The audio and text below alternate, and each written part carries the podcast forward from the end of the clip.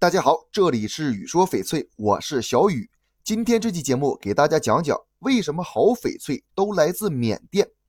世界上百分之九十五以上的翡翠来自缅甸，缅甸百分之九十以上的翡翠来自北部密支那蒙古地区和帕敢地区等，整个产区方圆只有十三平方千米。相比于其他宝石，翡翠的产地实在是少之又少。从地质学上来说，除了缅甸，世界上还有六个国家出产翡翠：日本的本州、欧洲的俄罗斯、中美洲的危地马拉、北美洲的美国、大洋洲的新西兰和南美洲的哥伦比亚。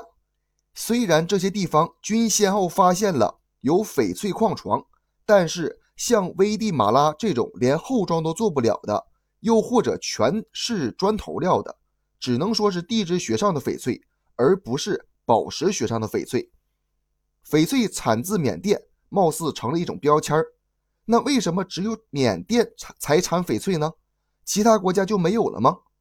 我们先看看翡翠是怎么形成的，再深入研究为什么只有缅甸才产翡翠。随着时间推移，人们做的研究越来越多，目前大多地质学家均认为，绯色。是花岗岩脉和灰长岩类岩脉在板块碰撞产生的压扭性压力和低温作用下进一步变质形成的。密就在于翡翠特殊成矿条件差异。首先，翡翠成矿和钻石不同，钻石需要几千摄氏度高温和一万个大气压以上的高压才能形成。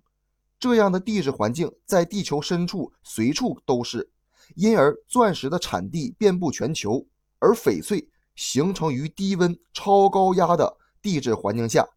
这样的地质环境是相互矛盾的。在物理学中，越深入地幔，压力越大，温度也会越高，这是必然的。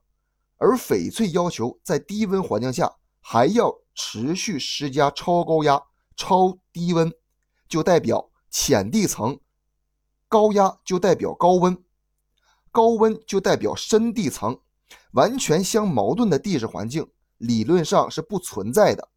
实际上，现在开采的翡翠埋的都不深，印证了低温浅表层这个环境。那么，翡翠成矿所需要的高压又是从哪里来的呢？这就要牵扯到地质学上的板块构造学说了。缅甸位于亚欧板块和印度洋板块交界附近，几千万年漂浮的印度洋板块和亚欧板块相撞，其力量之巨，不但从平地隆起的几千米的青藏高原，还形成了世界第一高峰珠穆朗玛峰，同时也给翡翠的形成提供了持续的高压条件。这样，翡翠形成的三个条件就具备了。缅甸北部密支那蒙古地区和帕敢地区深受上天眷顾，所处位置刚好满足了翡翠成矿的地质环境要求。这样苛刻的条件可以说是万中无一。因此，在自然界中，除了缅甸之外，其他地方几乎不存在，也就只有缅甸有翡翠了。